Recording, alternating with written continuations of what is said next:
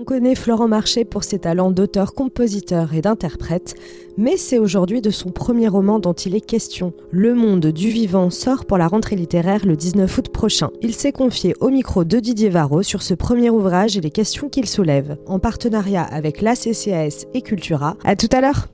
Bonjour Florent Marché. Bonjour. Je suis ravi de vous accueillir pour euh, ce premier roman euh, on vous connaît comme auteur, compositeur, interprète. On connaît aussi votre tropisme pour la littérature et les récits, puisque vous avez fréquenté la littérature à travers notamment euh, cette aventure artistique de, de Frère Animal, qui était à la fois un projet de chanson, mais aussi un projet très écrit. Qu'est-ce que ça fait tout d'un coup de s'immerger dans un monde que l'on connaît bien, mais d'en être tout d'un coup un acteur décisif pour produire son premier roman? Ça fait longtemps que j'y pense.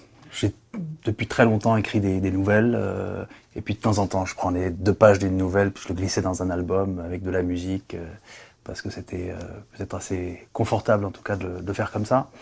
Je me sentais pas autorisé pour moi la littérature, même si ça reste un, voilà, une, passion de, lire, un besoin vital. Euh, ça appartenait plutôt à une sorte d'élite. Euh, enfin, en tout cas, c'est comme ça que je me le représentais. Et puis, euh, j'étais déjà autorisé à, faire de la musique de film, ce qui déjà pour moi était, beaucoup. Donc la littérature, je, écrire un roman, plus un exercice, j'ai découvert qui est vraiment particulier. il y a autant de différence entre un 100 mètres et un marathon. Si si je file un peu la métaphore, de, par exemple, de, la pêche à la ligne, euh, c'est quand on, écrit des chansons, c'est un petit peu ce truc-là. On s'assoit au bord de l'eau, et puis euh, on attend, et puis tout d'un coup, il y a une chanson qui vient. Écrire un roman, c'est vraiment, j'ai l'impression, en tout cas, c'est aller dans l'eau, en fait. Être en contact des poissons, des, algues, des, des, cailloux, de la boue, euh, et pendant longtemps on, on, est vraiment euh, cette immersion. C'est pas une fois de temps en temps on va cueillir une chanson, ce qui est, super agréable aussi. Mais c'est euh, quand une chanson ne vient pas, bon, si c'est pas grave, on passe à une autre ou on reviendra demain. Un roman, on doit être suffisamment tenir au, sujet qu'on a envie de défendre pour être immergé pendant. Euh, moi, ça a duré presque deux ans parce que je volais du temps. Je le faisais par intermittence aussi, puisque j'avais à la fois de la scène, euh, des musiques de film, du studio, de la réalisation, j'avais plusieurs choses. Donc dès que je pouvais euh, retrouver mon roman, je, le faisais. Voilà, j'ai privé d'ailleurs mes, amis de, quelques moments de vacances d'été, parce que j'écrivais même l'été, euh, au mois d'août, 6 euh, heures par jour, je les retrouvais juste le, soir. Mais ça veut bien dire qu'il y avait ce, ce besoin vital et qu'il y avait l'autorisation au, au, bon moment. Quoi. Alors on va revenir évidemment au sujet de ce livre, ce livre qui s'appelle Le monde du vivant, qui est un instantané, une immersion dans un territoire, le Berry, mmh. pendant une saison précise, l'été, euh, une saison qu'on peut dire meurtrière parfois, ouais. et effectivement, vous avez finalement euh, imaginé votre été meurtrier à, à, votre façon. Mais avant de, de revenir sur le, sur le, évidemment sur le cœur du, sujet de ce livre. Euh, vous avez ce lien avec la musique qui a toujours été euh, euh très très fort. Comment, tout d'un coup, on décide de se couper de ce lien, Florent Marché je, ce serait mentir de dire que je suis arrivé par hasard dans la chanson puisque j'ai baigné dedans de, depuis tout petit. Mais j'ai écrit des chansons aussi parce que j'avais vraiment deux désirs et deux passions quand je parle vraiment quand j'étais ado, c'était d'écrire des musiques de films, mais ça me paraissait un truc dingue de pouvoir mettre de la musique sur un film, et puis d'écrire des, scénarios, ou en tout cas des, euh, romans. Euh, la musique de film, je l'ai fait tardivement, et puis l'écriture euh, sans support musical, je ne dirais pas que c'est une béquille, mais en tout cas sans support musical, je m'y autorisais pas. Comment on fait? Étonnamment, moi, je peux pas travailler quand il y a de la musique, je peux pas écrire. Euh, soit j'écoute de la musique, soit je. Étonnamment, euh, pendant l'écriture, je mettais beaucoup de musique instrumentale. Et avant, quand j'entendais des, euh, des écrivains dire voilà, j'ai écouté telle musique pendant que j'écrivais tel roman, je me disais comment ils font, c'est pas possible. Et si, en fait, j'ai conservé ben, la, musique, elle, m'accompagnait tout, le long du, du roman. C'est étonnant parce que euh, dans le cadre de ces franco-littéraires, on reçoit donc des artistes, interprètes, mm. euh, qui ont beaucoup chanté, qui ont parfois rappé, et on, on a souvent le sentiment de retrouver dans leurs livres, euh, qui sont souvent de vrais romans, vraiment au sens premier du terme, euh, quand même une part euh, du musicien. Je dirais que votre livre est peut-être celui où, si on ne vous connaissait pas, si on ne connaissait pas Florent Marché, si tout d'un coup il arrivait comme ça sur la planète Terre avec ce premier roman, on ne pourrait pas soupçonner que vous avez une vie antérieure avec euh, la musique. C'est pour ça que je vous ai posé cette question. Et, ah oui. Hmm. c'est étonnant. C'est étonnant. Ce qui est certain, c'est que je voulais pas euh, euh, écrire comme on écrirait une longue chanson. il faut accepter. La chanson, c'est quoi? C'est des, des, fulgurances. J'en parlais, j'avais eu la chance de, passer un petit peu de temps avec euh, une écrivaine que j'adore qui s'appelle Laura Kachishki, euh, qui est plus connue en France euh, comme romancière que comme poétesse, mais aux États-Unis c'est l'inverse. Et elle faisait les deux, elle pratiquait les deux, et elle me disait le, c'est beaucoup moins gratifiant d'écrire de, la poésie parce que on peut passer la journée à écrire et puis finalement on va même pas garder parfois deux phrases, alors que quand on écrit au long cours. Euh, on accepte aussi certaines faiblesses, euh, en tout cas des, temps qui sont un peu moins forts, mais qui font partie du personnage, du rythme de l'histoire. Euh, et à la fin de la journée, si tout va bien, on n'a pas de ligne, ce, qui est, ce, qui est, assez gratifiant. Mais après ça, il y a beaucoup plus de contraintes dans l'écriture de la chanson, parce que, évidemment, très souvent, pas tout le temps, mais il y a une versification, euh, il y a des rimes, euh, il y a la mélodie, euh, il y a les sonorités. Il y a les sonorités, C'est très complexe.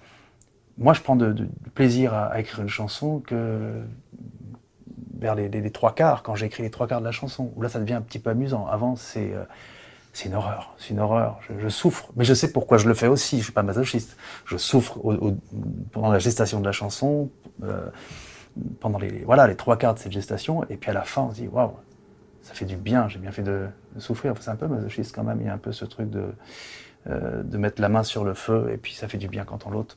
Euh, c'est un peu ça, écrire des chansons, finalement. Euh, alors que moi, je me suis complètement laissé porter par, par mes personnages, par l'histoire. je me mettais à ma table de travail, je ne sais même pas pourquoi j'appelle ça une table de travail. C'était pas un travail. voilà, j'allais à la rencontre des, personnages. Vous aviez rendez-vous avec vos personnages. Et euh, je ne savais jamais ce que j'allais écrire à l'avance. J'ai pas fait de plan. Euh, je savais parce que j'ai suffisamment d'amis écrivains que c'était pas forcément nécessaire. Certains en font, d'autres pas. Moi, ça me convenait de pas savoir, sinon j'aurais été inhibé. J'étais assez naïf et peut-être que c'est bien de, de l'aborder comme ça pour penser que j'allais écrire une succession de nouvelles. Parce que la nouvelle, j'en avais écrit quelques, j'avais quelques, quelques nouvelles euh, pour, moi, tout simplement comme ça, et par, besoin. Et, euh, et en fait, c'est pas du tout ça. Euh, une nouvelle, il y a beaucoup moins de temps mort aussi. Il faut accepter des, dans un roman, on distille beaucoup plus. Donc en fait, j'avais conscience de ça et j'étais un petit peu le premier spectateur de mes personnages, de mon histoire. Ça, ça m'a beaucoup plu. Je me suis pas posé la question de la forme, euh, du, rythme. Le seul truc qui est en lien vraiment avec la, chanson, finalement, c'est que je n'ai jamais validé euh, un, seul euh, paragraphe sans l'avoir lu à haute voix. Pour moi, c'était le truc important, de me mettre sur une scène imaginaire et puis de, voilà, j'imprimais le papier et puis il fallait que je, je puisse le dire comme s'il s'agissait d'une chanson. Est-ce que ça pourrait être le syndrome du chanteur, auteur-compositeur qui interprète et qui, qui tout d'un coup écrit son, son premier roman Olivia Ruiz nous a dit la même chose ce matin. L'importance de l'oralité, finalement, euh, dans, dans, dans, dans, ce travail d'écriture. C'est comme ça qu'on qu partage. Euh, moi, j'ai un peu moins ce travers pénible, mais je l'avais pendant un moment. C'est dès que j'aimais, euh, j'avais lu un roman qui m'avait plu. Alors j'ai tendance à, souligner des choses et tout. Et puis lors d'un dîner, à la fin des dîners, je, prends en otage euh, les invités. Je dis attends, il y a ce passage-là, c'est super. Et euh, on peut saouler tout le monde comme ça. Hein. Mais donc j'ai besoin de l'oralité pour partager. D'ailleurs, c'est pour ça qu'on aime monter sur une scène et partager des chansons. Finalement, peut-être que les chansons, elles sont jamais aussi fortes que quand elles sont en, live. c'est comme si tout d'un coup, alors ça peut être dangereux parce que c'est comme si tout d'un coup ça, ça gommait aussi les, les faiblesses. Euh, c'est ça qui est, qui est assez magique dans la chanson. Euh, c'est qu'en tout cas, on impose une lecture.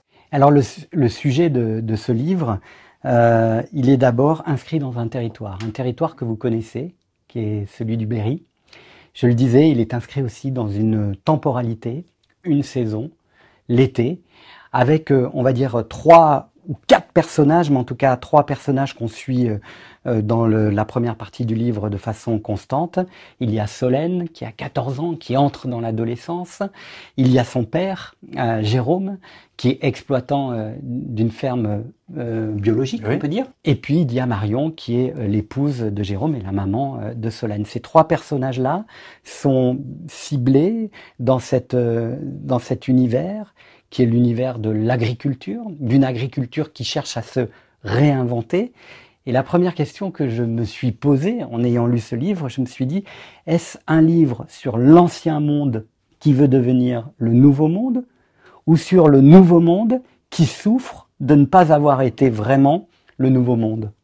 Les deux, en fait. Euh, le, livre, il, prend euh, racine effectivement dans le, le milieu rural. J'ai eu envie de parler de ça avant de, de raconter une histoire. Euh, c'était ça, déjà. Le décor, c'était un milieu rural. Mais, et pas n'importe lequel. D'aujourd'hui, il faut quand même. D'aujourd'hui, ah oui, ça c'était un choix rapidement. Le, le euh, comment on appelle ça, les, les, les, les films de, de costumes euh, c'est plus périlleux. Euh, les films historiques. Voilà. mais c'est vrai, c'est-à-dire que dès qu'on arrive, on, on, transpose enfin, une histoire dans les années 80, il n'y a pas Internet, il n'y a pas les portables, les situations sont pas, pas les mêmes c'est plus, ardu. Euh, et puis j'avais envie surtout de parler euh, de notre monde, du monde contemporain. Donc c'est vrai que moi j'ai passé une grande partie de ma vie euh, dans le Berry, dans un village qui d'ailleurs ressemble très pour trait à celui qui est, décrit dans le, dans le roman. J'ai pas vécu dans une ferme, mais mes, grands-parents, eux, étaient ouvriers agricoles, métayers. Ils n'ont pas pu racheter le, leur ferme. Elle est aujourd'hui en ruine je passe très très souvent devant cette ferme. Dès que je fais une, balade à vélo, je m'arrange toujours pour passer devant, euh, comme si j'allais à la rencontre de, mes ancêtres.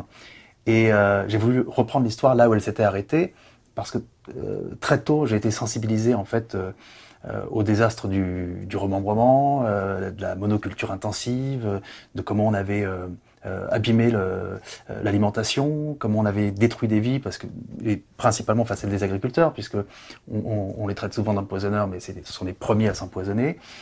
Euh, et j'avais envie que ce, monde rural, euh, enfin de, de parler de l'impact qu'il avait notamment sur nos vies aujourd'hui, sur l'écologie, sur et c'était important que ça se passe aujourd'hui aussi parce que on a l'impression, d'ailleurs dans, le, livre, euh, le, maire en parle en disant que la, plus grande force des, gens du coin, c'est la force d'inertie. Et moi, j'ai eu très souvent la sensation que les choses n'avaient pas énormément euh, évolué. Mais ce qui est intéressant, c'est que ce monde d'aujourd'hui que vous décrivez, il est fait avec un, acteur principal qui est un acteur de ce monde d'aujourd'hui. Mm-hmm. et et qui parle, je parlais de résonance du nouveau monde, puisque c'est quelque chose qu'on, une, une notion qu'on emploie beaucoup en ce moment. Et c'est un personnage en souffrance, qui est déjà écartelé. Il fait peur ce nouveau monde quand on, on, on, le, on le, découvre à travers ce personnage de Jérôme qui est en même temps assez bouleversant. Oui, j'espère qu'il n'est pas que pénible. Euh, moi, je le trouve euh, touchant euh, par certains côtés. Il est un peu comme, comme un ado d'ailleurs. Aussi parce que ce qui, m'intéressait, c'était de parler de la transmission. C'est euh, euh, de quoi on hérite. Euh, on hérite de, sa famille, je dis les, parents, grands-parents, arrière-grands-parents, c'est transgénérationnel. On hérite des, gestes, des inflexions de voix, des névroses, de tas de choses. Et puis si on filtre pas, si on fait pas un travail d'introspection, on, est, encombré, on est empêché par, par ses ancêtres. Jérôme, il n'a pas fait ce travail-là. Euh, en revanche, il a des, des, des, des vraies euh, convictions, citoyennes. Mhm. Euh, je, je suis pas loin d'être d'accord sur plein de points, évidemment, avec lui. Évidemment que si, si on ne fait pas une transition écologique, si euh, à un moment donné on, on, ne va pas vers une décroissance, euh, on va droit dans le mur. je pense qu'on est assez au courant de, de, de ces choses-là. Et néanmoins, de, des acteurs principaux qui pourraient peut-être changer les choses ne, bougent pas beaucoup.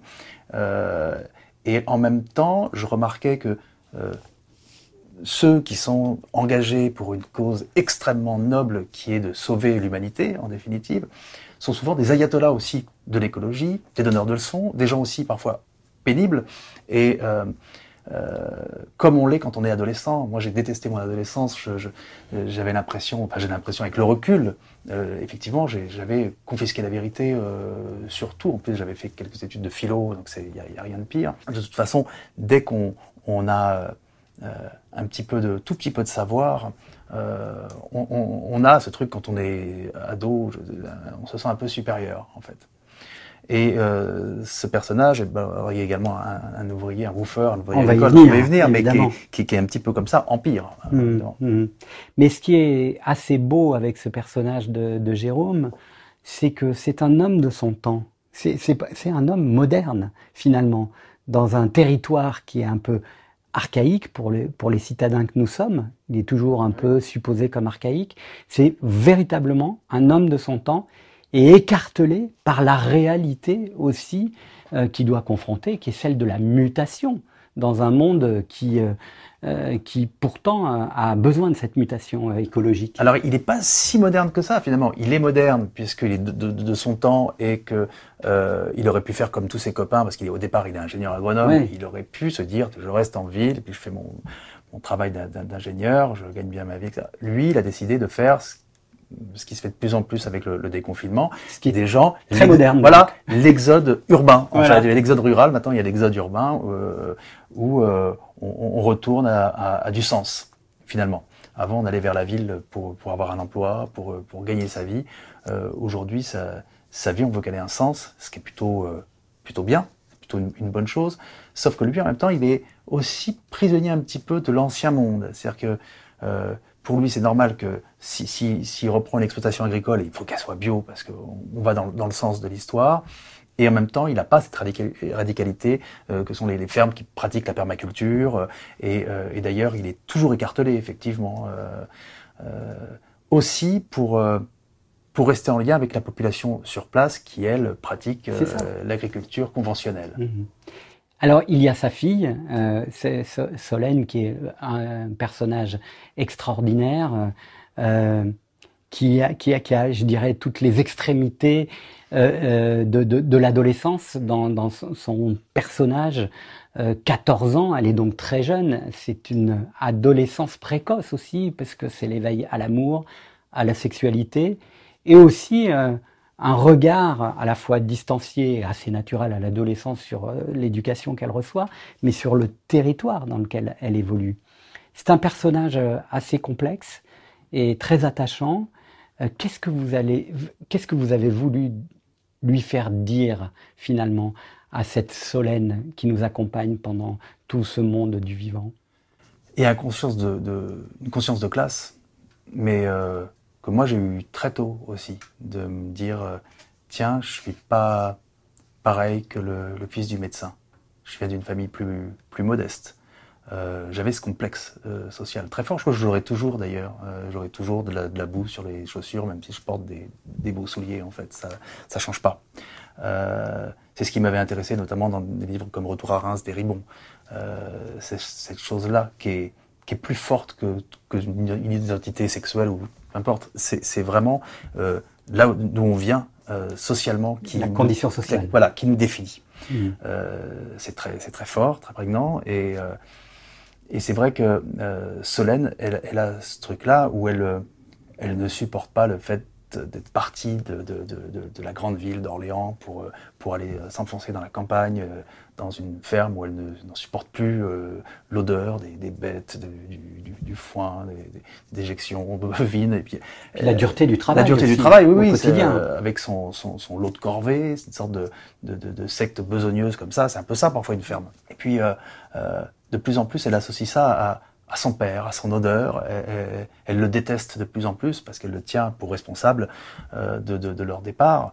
Euh, elle a l'impression qu'on lui a gâché la vie. Elle a, qu'une envie, c'est de partir. Euh, d'ailleurs, c'est pas par hasard qu'elle est excellente élève. Je pense que elle, bosse beaucoup pour, pouvoir se barrer un jour.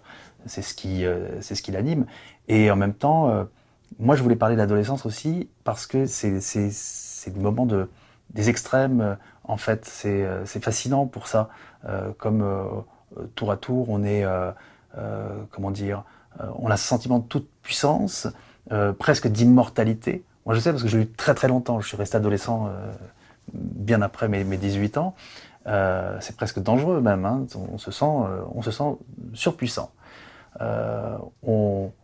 Et en même temps, on a une grande fragilité, un manque de confiance terrible. Donc l'adolescent, il est vraiment bipolaire. Euh, et puis en plus avec des, changements physiques qui sont très souvent disgracieux. Enfin, c'est c'est pas facile. C'est pas facile.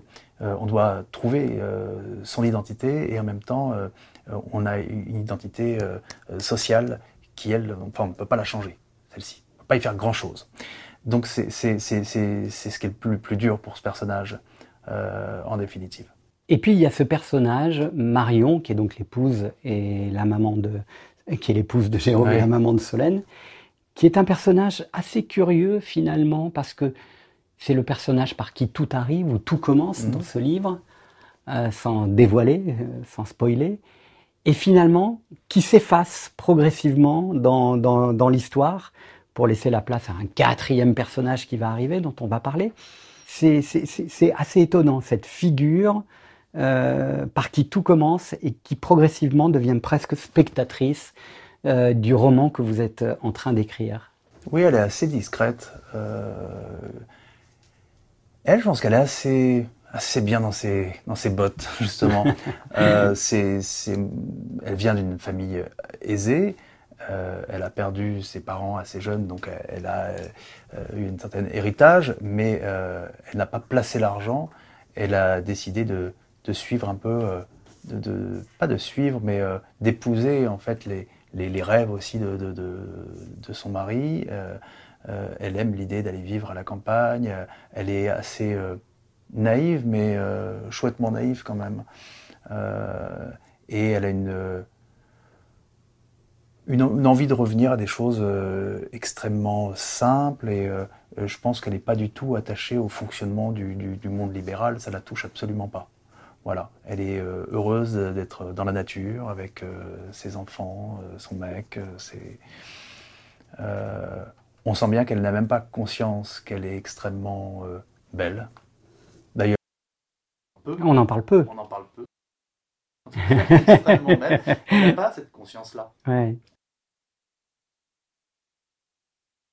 Elle est en tout cas le lien entre tous ces personnages aussi euh, qui s'affrontent et qui euh, sont dans une forme euh, soit de crise d'identité, soit dans un, surmoi d'identité aussi. Et donc il y a ce quatrième personnage que vous faites intervenir à peu près au milieu du livre, qui est Théo, qui arrive pour aider Jérôme dans cette exploitation agricole. On les appelle comment ces, ces ouvriers temporaire. C'est horrible ce mot, c'est woofer. Euh, Alors j'avoue que je n'avais pas. Ce que je dis, on dirait un chien qui aboie. Ouais, c'est ça. Mais euh, le, le, woofing, ça existe depuis, je crois, les années 60, en tout cas fin des années 60. C'est le, ça permettait aux, aux jeunes qui n'avaient pas de thunes et qui voulaient faire un tour du monde, de faire, ça c'est toujours le cas aujourd'hui. Moi, je connais des gens là, des jeunes qui, qui sont partis en woofing. C'est-à-dire que c'est principalement dans les exploitations bio où euh, euh, on va euh, prêter main forte dans une ferme contre le gîte couvert. Voilà. Donc on peut faire des sauts de, de, de puces en passant par, je sais pas, la Norvège, même la Chine, il y a des trucs en Chine, en passant par l'Amérique du Sud, et puis s'installer à chaque fois dans une ferme pendant un mois, deux mois, et puis après on va on part ailleurs. Et, et, donc il y a ce, ce, ce Théo est un woofer parce que à la faveur aussi d'un accident où la, Marion, la, mère, va avoir un... C'est pour ça que je disais que tout commence par Tout commence par ça, oui, oui. Je dévoile pas trop, parce que, mais, c'est quand même le début du, du, du livre où elle va, avoir un, elle va avoir un accident, elle se blesse la main euh, assez gravement, elle va être immobilisée pendant plusieurs semaines, et elle ne peut plus participer euh, aux tâches quotidiennes de la ferme, et du coup, ils font appel à ce woofer, parce qu'ils n'ont pas les moyens euh, d'embaucher, en fait, un, un, ouvrier agricole classique. Alors, il incarne le ressort dramatique euh, dont je parlais tout à l'heure, mhm. hein, ce, basculement de l'ancien monde au nouveau monde, mais quand même avec une figure Jérôme qui incarne ce nouveau monde. Et là, on a une figure totémique, totémique pardon, de, de, de, ce que peut incarner aussi euh, euh, l'utopie quand elle est appliquée tout d'un coup à une forme d'extrémisme. Hein, c'est mhm. ça? Ben oui, j'en parlais toujours tout à l'heure avec les, ayatollahs de, de, du bio. Lui, il est. Euh, il s'appelle Théo. Il est assez beau. Il est beau. on l'imagine beau. On l'imagine aussi euh, finement musclé, oui, circassien, donc ça donne des jolis corps. C'est comme des gens qui font du yoga. Euh, souple. Souple, voilà. Brillant. Brillant, très très engagé. Très engagé. Vraiment.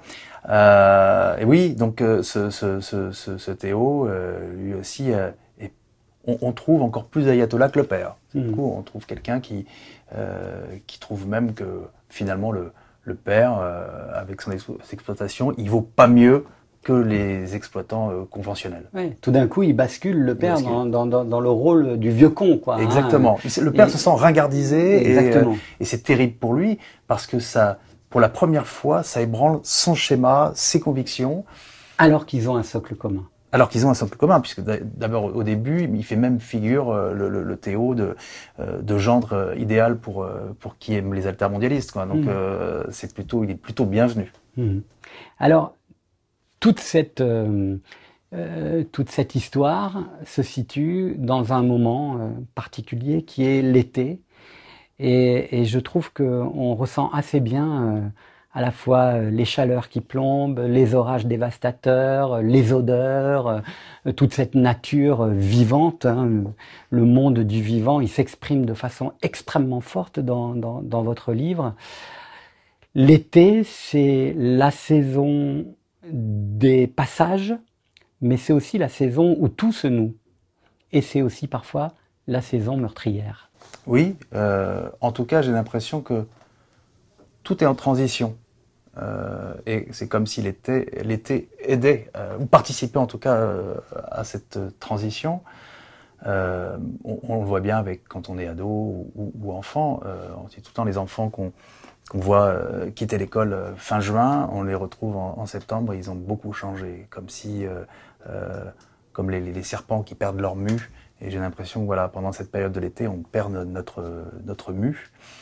c'est le moment aussi où on a un peu plus de temps à soi. Donc c'est le moment où on peut davantage euh, euh se remettre en question, euh, faire ce, travail aussi d'introspection éventuellement. On l'a bien vu pendant le confinement, on a du temps, on est en off. Tiens, si je changeais de vie, si je faisais complètement autre chose, je me suis trompé. Ce moment-là, il est, il est important. la chaleur, je pense qu'elle elle peut empêcher aussi. Elle ravive aussi des, des tensions. Euh, quand il fait vraiment très très chaud, euh, on, est vraiment dans la, dans la marmite. Quoi. Il y a vraiment ce, truc-là. Puis moi, j'avais euh, besoin d'avoir cette sorte d'écriture un peu impressionniste. j'avais, je, suis retourné énormément dans, le Berry d'ailleurs, pas seulement pour rencontrer des agriculteurs puis voir les gestes, mais, mais aussi pour avoir l'odeur, l'odeur de balader dans les, dans les sous-bois, dans les champs j'avais besoin de que ce soit ça en fait, en tout cas le, le livre, que ça parle aussi de, de mon amour pour cette campagne. J'avais besoin qu'on la, qu'on la ressente.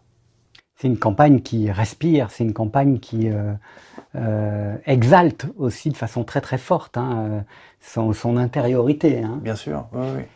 Et alors l'été, c'est aussi souvent euh, un moment de l'éveil à la sensualité et à la sexualité aussi, parce qu'il y est il y a beaucoup de sensualité, mais il y a aussi la sexualité, la découverte de la sexualité pour cette jeune euh, Solène. Elle est en pleine transition. Elle est en euh, pleine transition. Et, et en même temps, elle a, elle, a une, elle a une appréhension de la sexualité qui est pas si euh, terrible que ça quand on lit la première fois qu'on lui propose finalement de faire l'amour. Elle va finalement après avoir un peu hésité, elle, va assez vite, euh, si j'ose dire, basculer dans l'expérience. Qu'est-ce que vous avez voulu raconter de la sensualité et de la sexualité dans ce livre? Ben, C'était surtout au travers de, l'adolescence, où tout est extrême, tout est exacerbé, euh, je pense qu'on a on est encore plus sensible aux, odeurs quand on est adolescent, parce qu'on est sensible à tout, et c'est formidable. Euh, au départ, elle ne sait pas si elle est amoureuse du, justement du, fils du, médecin euh, Baptiste parce qu'elle le trouve beau ou parce qu'il ressemble à la, classe sociale à laquelle elle aimerait appartenir. Euh, en tout cas, ce qui est certain, c'est que j'avais envie de parler de ça, de ce qui se passe dans l'adolescence sur le, consentement, euh, euh, la compréhension entre garçons et filles aussi, quelque part aussi la, domination, parce que je pense que les choses ont, ont un peu évolué, mais pas tant que ça, malheureusement. Euh, beaucoup d'ados aujourd'hui découvrent la sexualité euh, à travers le porno. À travers le porno. Et il est question à un moment donné, Jackie Michel, mais euh, d'ailleurs j'avais plus de pages là-dessus au départ et finalement j'ai enlevé des choses parce que ça, je trouvais qu'on s'égarait un petit peu. Mais il y, a quand même ça, l'idée de, on découvre la, sexualité à travers une domination. Et moi, j'ai eu la chance d'avoir des, parents un peu féministes, hein, en fait. Donc, très tôt, j'ai été frappé par ça. À quel point euh, euh, la sexualité, c'était avant tout un enjeu de domination. Et pas du tout un enjeu de, partage et, de plaisir. Mais dans cet éveil à la sexualité, on voit très vite aussi que euh, le personnage de Solène euh, au-delà de la nécessité du passage à l'acte, euh, c'est très très bien ce qu'est le désir, et j'irais même plus que le désir, le plaisir. Le plaisir. Elle a 14 ans. Oh bah oui, mais après, euh, de toute façon, même les enfants sont sexués très tôt, en, définitive. Après, ils mettent pas forcément des mots dessus, c'est compliqué.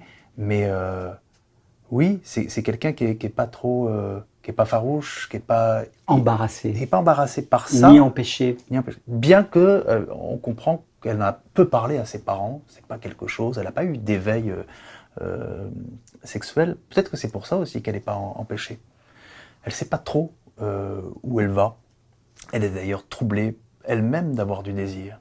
C'est quelque chose, on sent, qui est, qui est assez nouveau elle comprend pas toujours le, désir de son, de son petit copain, en fait.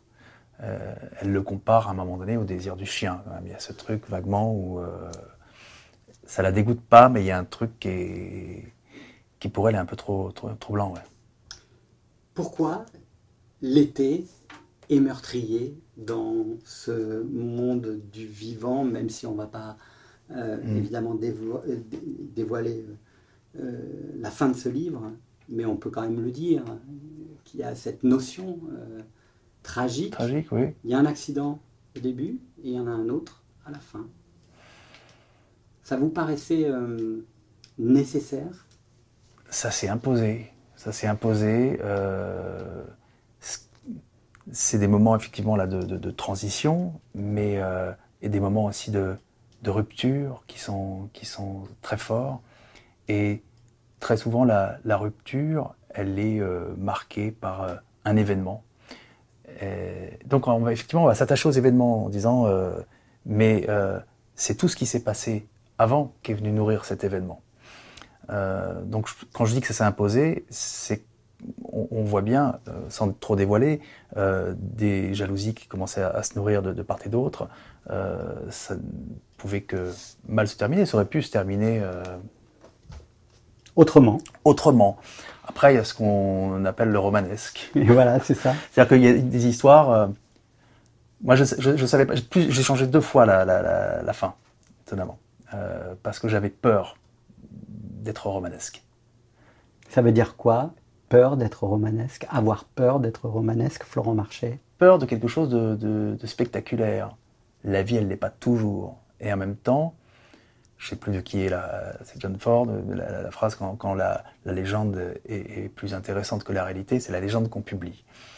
Euh, je pense qu'on doit garder ça dans l'esprit. Euh, pourquoi on raconte telle histoire? C'est parce qu'elle a un caractère extraordinaire, dans un monde banal, ordinaire. C'est le côté chabrolien aussi que j'aime bien. C'est un très beau livre qui est aussi assez violent. Euh, quelle, relation avez-vous euh, avec euh, la violence, en fait, du quotidien Est-ce que vous aviez envie de la, de la transcrire? Même quand je dis la violence, c'est pas la violence, mais par exemple dans la, la description de l'accident, dans la première scène, enfin dans les premières pages, ou à la fin, ou même parfois dans, dans la force de ce qui est dit euh, entre les personnages. Euh, quelle est votre relation à, cette violence que vous avez exprimée dans ce livre? Il y a à la fois d'ailleurs de, la violence et du non-dit, mais souvent les non-dits sont d'une extrême violence. Bien sûr. Euh, je suis extrêmement sensible à ça, quand les choses ne sont pas verbalisées. On vit dans un monde extrêmement sourd, où on s'ouvre en fait peu à l'autre y compris euh, à recommencer dans le monde de l'entreprise, euh, du travail, euh, où j'ai l'impression que parfois on a très peu d'amis, en définitive. on vit dans un monde de compétition, donc il est forcément violent. Ce qu'on apprend aux enfants dès l'école, c'est la compétition. je suis pas très à l'aise avec ça. et, sur les, les non-dits, sur les, c'est quelque chose qui, qui me fait énormément souffrir finalement. Donc j'ai peut-être voulu exprimer ça et euh, davantage exprimer le, fait d'être empêché aussi. Très souvent, je me suis euh, euh, senti empêché. J'ai reproduit aussi des colères. J'ai, je le suis plus vraiment depuis quelque temps, mais j'ai été quelqu'un de très colérique. Pourquoi? Parce que j'ai passé toute mon enfance à observer la colère de mon grand-père. Elle était énorme. Elle était elle, prenait racine dans euh, autre chose que le sujet même, euh, dans le fait qu'il avait, euh, qu'il avait connu la guerre, qu'il avait été prisonnier, qu'il rentre chez lui après la guerre et, on lui annonce que sa femme est morte, qu'il a deux filles, et il va passer beaucoup de temps, dans un premier temps, à, boire. il est boucher, hein, c'est un peu comme le, boucher de, de Chabrol, justement. et je, je l'ai tout le temps vu euh, crier en colère. Et mine de rien, ce qu'on appelle les, neurones miroirs, euh, les enfants captent ça, et après, on leur lègue finalement une colère qui n'est pas la leur, et il faut, arriver à, vivre avec. Euh, il se trouve que j'ai eu la chance de rencontrer des gens et de faire, et de faire un travail vraiment d'introspection fort pour arriver à ça. Euh, j'avais d'ailleurs très peur euh, à l'âge de, 25 ans de faire une psychanalyse parce que j'avais peur naïvement, comme plein de gens prétendent, que ça va tuer la créativité. Pas du tout, ça décuple. Au contraire, parce qu'on découvre plein d'histoires en soi et on se rend compte qu'on est, qu'on est extrêmement riche de ces histoires. Euh, moi, j'aurais pas assez d'une vie pour tout raconter. Donc ça, c'est plutôt euh, réjouissant. Donc cette colère, c'est ça, c'est la colère dont, dont, dont j'ai hérité. Euh, c'est la colère qui, m'entoure et, qui est dans notre société. Et plus ça va, moins je, je la supporte, finalement. Donc je m'en écarte. Et puis j'en parle aussi. Est-ce que ce livre va changer l'auteur de chansons que vous êtes? Est-ce que le prochain album de Florent Marché sera forcément euh, l'héritage de cette aventure euh, romanesque que vous nous avez offert Alors euh, oui euh, et non. Alors oui, parce que j'ai déjà quasiment toutes les chansons, donc je, peux en, euh, en parler. oui, parce que il est beaucoup plus intimiste et je, vais dans, je vais beaucoup davantage à la rencontre de, de, mon intimité en fait. et, et, non parce qu'il parle très peu de du monde rural, ou en tout cas, il ne parle pas vraiment du Berry, à aucun moment. Il y a peut-être un moment, effectivement, où je raconte une histoire d'adolescence. Mais, mais oui, il a, il a changé ma façon aussi de... Les textes sont beaucoup plus épurés, j'allais dire simples. C'est paradoxal du coup, un peu. Hein, mais... Ben, j'ai besoin là de retrouver des, des fulgurances ou en tout cas des, choses qui. d'aller chercher des moments précis. Euh, je retourne encore plus vers la, photographie de, la chanson. D'ailleurs, c'est aussi beaucoup ça, la, chanson. C'est une, photographie, un instantané. Et, et, je, là, j'ai abordé un sujet, euh, plusieurs sujets en tout cas, qui, seraient peut-être, en tout cas pour moi, trop, trop complexes à aborder euh, avec le format chanson. Euh, j'avais un petit peu essayé ça avec le dernier album Bambi Galaxy, euh, mais je trouve que c'est trop complexe et j'aime bien aussi que la, chanson elle touche directement en plein cœur en, trois minutes.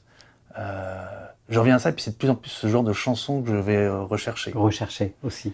Donc du coup cette, complexité du, monde, cette densité là, je, la, je peux l'exprimer à travers l'écriture romanesque et la chanson euh, avec l'instantané, le, flash, l'éclair. Pour terminer, ce sera la dernière question. Quelle serait la BO idéale pour accompagner le monde du vivant qui sortira donc le 19 août prochain chez Stock?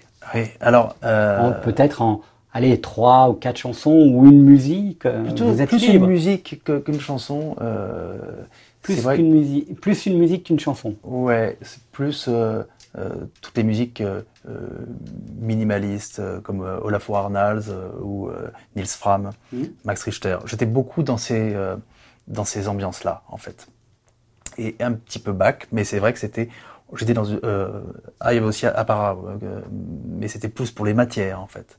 Quand j'avais des, des moments de parfois de toutes les, scènes un peu violentes ou euh, un peu dures, ou même de sexualité, je mettais à part. Voilà, j'avais besoin de cette, cette, BO-là. Mais c'est plus euh, peut-être euh, ouais, Nils Fram. et pas...